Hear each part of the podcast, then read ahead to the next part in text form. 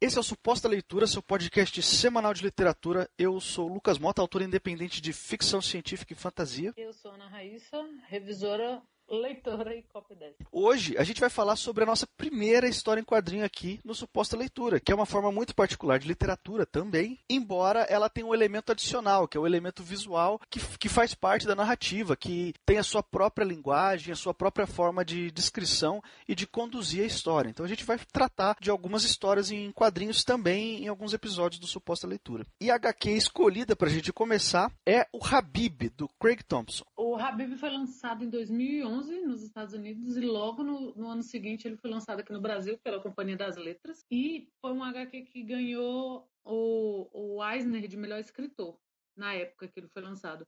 E com ele, o autor que já, que já era um autor com outras publicações, ele já tinha feito, ganhado um Eisner também por um livro anterior dele, ele quis fazer uma homenagem à cultura árabe. E para isso ele pesquisou durante oito anos. Partir de, de acontecimentos da vida dele, ele resolveu pesquisar sobre a cultura árabe, o, o Islã e tudo. E como foi lançado em 2011, ele já falou em algumas entrevistas que é uma resposta à islamofobia que estava muito crescente na época devido aos ataques do 11 de setembro. E ele quis mostrar como a intolerância religiosa devia ser posta em xeque. Assim. Era, era uma forma de, de mostrar que na verdade, nada daquela, daquela intolerância crescente fazia sentido. E a gente vai falar sobre tudo isso e algumas coisas a mais depois dos recados. Se você, por um acaso, está ouvindo a gente aí, também escreve. Tanto eu quanto a Raíssa podemos te ajudar. Eu presto um serviço de leitura crítica, muito voltado para a construção do texto e para as técnicas narrativas em si. Posso te ajudar tecnicamente a melhorar o seu texto e, e colocar você no caminho certo, ajudar você a entender o que está funcionando bem e o que, que não está funcionando. O meu trabalho é mais técnico no sentido não literário, eu faço a revisão, eu faço copy desk. Então, se você já tem um material que você acha que pode vir a ser um livro, que pode vir a ser um conto, a gente pode trabalhar nele e a partir da, da revisão, da edição do texto, a gente pode deixar ele fechadinho, pronto para publicar. E se você quiser contratar os serviços de qualquer um de nós dois, ou até mesmo dos dois, aí na postagem vai ter os links para você entrar em contato com a gente e pedir o seu orçamento. O autor do Habib, como eu falei na abertura, é o Craig Thompson, americano. Ele tem já vários trabalhos publicados e os mais famosos deles, e até o momento os únicos disponíveis no Brasil. Além do Habib, tem o Retalhos também. Retalhos, ele é um, um HQ é a HQ de estreia dele, foi o primeiro trabalho dele publicado. E ele foi publicado originalmente em 2003, mas só chegou no Brasil em 2013. O Retalhos é, é, muito importante, embora esse podcast seja dedicado ao Habib, eu falar um pouquinho sobre o Retalhos, porque o Retalhos ele é uma obra autobiográfica, ele conta uma passagem muito particular da, da vida do, do autor, do Craig Thompson, porque ele foi criado numa família conservadora cristã. E através de uma experiência pessoal que ele tem, e ele conta essa história no Retalhos, fica aqui a recomendação para você conferir depois. Ele fala muito dessa relação de intolerância, de ter mente aberta e, e de, de como que o abuso religioso pode muitas vezes fazer com que você se sinta prisioneiro num país livre, vamos colocar dessa maneira, né? E eu particularmente me conectei muito com essas duas HQs do Craig Thompson, tanto o Retalhos quanto o Habib, porque, bom, eu sou cristão, e eu venho de uma família cristã. E embora os meus pais sejam pessoas até bem ponderadas, para os padrões religiosos, né? Eles são muito ponderados, muito equilibrados. Eu fui membro a minha vida inteira de igrejas onde os outros membros da igreja, em sua grande maioria, não tinham nada de ponderados. Então, eu conheço muito bem esse ambiente conservador e esse ambiente de aprisionamento que muitas vezes o cristianismo pode ser. E eu quero lembrar que eu ainda sou cristão, então eu estou falando como alguém de dentro, tá? Eu não estou tacando pedra de fora, eu sou alguém de dentro, estou fazendo uma autocrítica aqui. Esse ambiente conservador cristão muitas vezes pode ser escravizador. Por isso eu me conectei muito com retalhos, porque ele critica isso de uma maneira muito pessoal e muito respeitosa ao mesmo tempo. Ele não falta com respeito à religião. Ele conta uma experiência de vida. E é importante falar sobre isso tudo do Craig Thompson, porque o Habib, ele tem uma carga religiosa muito grande, ainda mais inclusive do que o Retalhos. O Habib, ele tem uma sinopse que se você passa o olho assim, ela é bem simples, mas a forma como a história se desenvolve é muito profunda. E ele narra a vida de Dodola, que é uma moça que, que ela foi vendida pelo pai aos nove anos para se casar com um escriba. E o marido dela é assassinado e ela é levada como escrava. E ela é muito novinha, ela é uma criança praticamente. E lá, ela, ela, onde ela foi vendida como escrava, ela conhece um garotinho que também é filho de escravos, que é chamado de Cã. E quando ela resolve fugir, a mãe do, do Cã percebe e pede para ela levar o filho. E ela leva e ela rebatiza o menino como Zan. Eu imagino que pela carga pesada que o nome tenha, porque Cã era um dos filhos de Noé e ele foi banido e amaldiçoado pelo pai. E aí eu, ela troca, troca, rebatiza o nome do menino para Zan, que é um nome que, que é parecido o, o, foneticamente, mas não carrega essa carga pesada né, do nome Cã. Eles moram juntos por muito tempo num barco encalhado nas areias do deserto. E os desenhos são muito bonitos, porque a, ele desenha de uma forma como é, a, as dunas do deserto parecem o mar, assim, é, é super bonito. E eles moram juntos por esse tempo e se e eles fecham um acordo mais ou menos assim de que o Zan é encarregado de encontrar água todo dia e a Dodula de trazer comida. Então eles saem do barco porque o deserto é um lugar muito perigoso. Então eles saem do barco para fazer as suas obrigações de buscar água, buscar comida e voltam. E como passatempo, a Dodola que por causa do marido ela tem teve muito contato com histórias, ela passa o tempo contando histórias para ele, histórias do Alcorão, e ensina ele a ler e escrever. E aí é, esse é o cerne da história, assim, do, do de, a partir de, de onde tudo vai se desenrolar. Eu, naturalmente, como eu falei agora há pouco, por causa do meu vínculo religioso, da minha crença pessoal, eu me vinculei muito fácil com retalhos e com o Habib. O Habib, ele, embora ele não seja, não, gire muito em torno do cristianismo, mas da cultura hebraico-cristã como um todo, tudo aquilo que deu origem às religiões abraâmicas, isso tudo me interessa. Como cristão, isso naturalmente cria uma ponte para mim. Assim, eu, eu tenho um vínculo muito forte com isso. Você, por não ter a mesma crença que eu, por um acaso sentiu dificuldade de se conectar com o Habib? Ah, não mas eu acho que por uma questão literária mesmo. Eu não tenho muita carga de leitura é, oriental nesse sentido, mas eu já li uma grande parte das Mil e Uma Noites e eu acho que ele pegou esse. Não é que ele tenha imitado as Mil e Uma Noites, é, eu acho que é a forma de contar que é diferente da nossa ocidental, sabe? E eu lembrei muito. E como eu, eu tive esse breve contato, eu não me senti perdida e tal. Claro que eu devo ter perdido algumas referências, algumas coisas assim, mas eu consegui me conectar tanto pelo que a gente tem né, de, de cristão, na nossa cultura cristã, que, que é do, do, nosso dia a dia, que tem a ver com leituras que a gente faz, quanto com, com esse contato breve que eu tive com, com, eu acho que é o livro mais famoso no Ocidente do Oriente, né, que é As Mil Noites. Então, eu com certeza perdi alguma coisa, mas eu não senti uma falta, assim, tipo, poxa, eu não sei do que está sendo falado. Eu acho que quem não tem uma vivência cristã de, de textos, né, e porque às vezes essa, essa vivência tem que ser bem de texto mesmo. Quem gosta de estudar sobre o assunto e ler é pode ter um conhecimento mais aprofundado, mas quem não tem, você pode, você continua achando uma história muito bonita, você continua achando, é, tendo vínculos com a história, apesar disso, não fica nenhum buraco, nenhuma lacuna assim, na sua leitura não. Eu li, foi você que me indicou essa, essa HQ, na verdade eu tinha comprado ela, porque eu tinha achado interessante, e porque uma amiga tinha lido o, o Retalhos, tinha falado super bem, super bem, super bem, e quando eu vi esse livro na, na livraria, eu lembrei e falei, poxa, é o, é o mesmo autor, mas não era o retalhos, não tinha. E eu peguei esse, e ele ficou muito tempo na minha estante, muito tempo. E um dia, acho que você tinha lido e falou, cara, tem que ler, tem que ler, tem que ler. É um calhamação, é um, um livrão, assim, mas você lê, só não dá pra ler tudo de uma vez porque ele é realmente muito grande, mas você lê com muito entusiasmo, assim. É um livro muito bonito, literariamente falando, ele é muito bonito visualmente, e ele é um livro todo em preto e branco, né? E mesmo assim, o traço é muito. Você vê que o, que a pesquisa dele foi muito bem feita. Eu não tinha lido sobre o Craig Thompson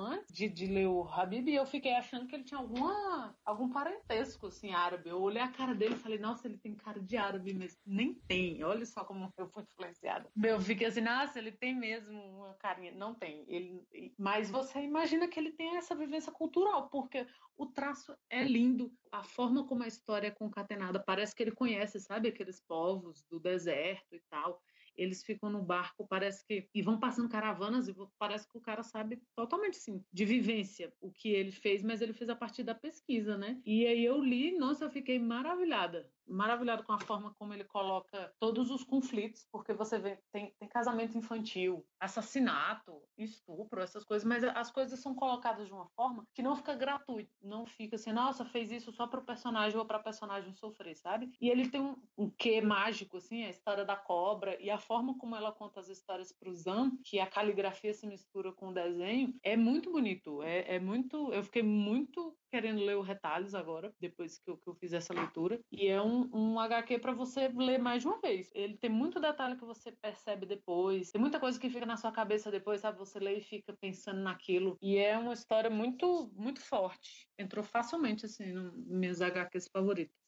Eu concordo com você. Eu faço um adendo. Você falou que é, por ser um, um, livrão, assim, com muitas páginas, é difícil de você ler numa sentada só. Eu li em uma sentada só. Ah, mentira. Você passou de ação.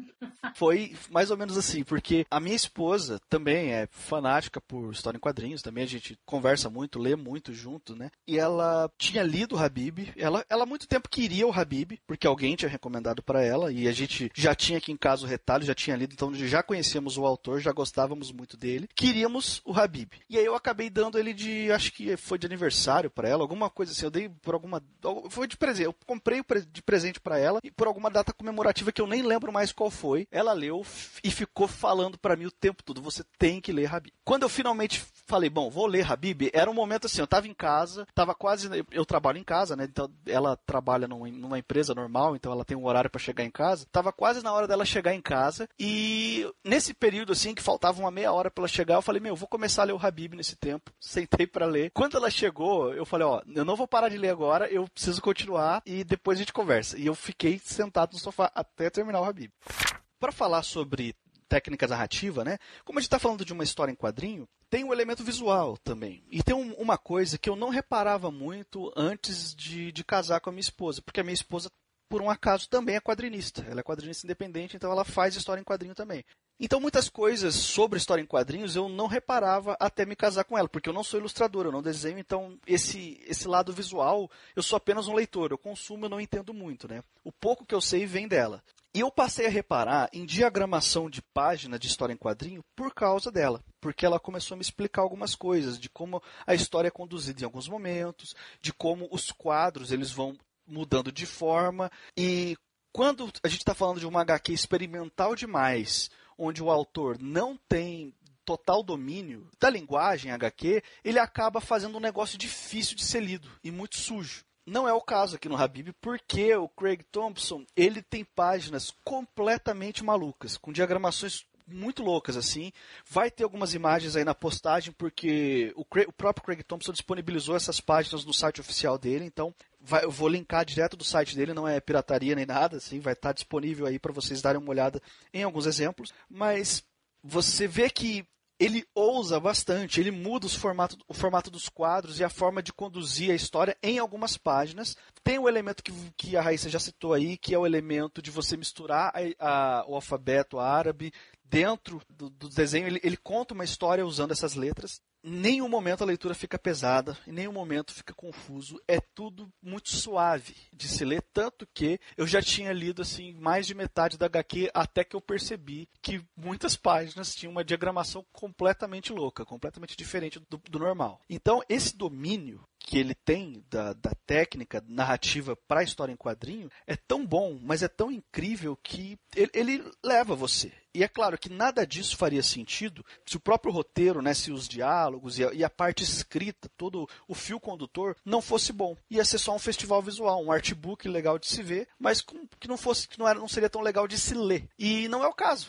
é muito bom, é muito bom de ler. Ele tem muitas decisões ousadas de personagens, tá? Coisas que à primeira vista, a Raíssa citou algumas coisas aí, à primeira vista você pensa, poxa, mas é meio violento, é meio pesado, ele trata de temas sérios, trata de temas seríssimos. Ele trata muito de religião, trata muito de intolerância religiosa, ele trata de sexualidade também bastante, de várias formas e vários aspectos, e ele faz isso o tempo todo, com muito respeito, com delicadeza. Ele é delicado quando ele precisa ser, ele é sutil quando ele precisa ser, mas ele, quando ele quer cortar o seu coração, quando ele quer fazer você sofrer junto com o personagem, ele não tem dó, ele faz. É bem colocado, mas não é gratuito, assim, é muito. Nossa, foi um trabalho de mestre mesmo. Sabe?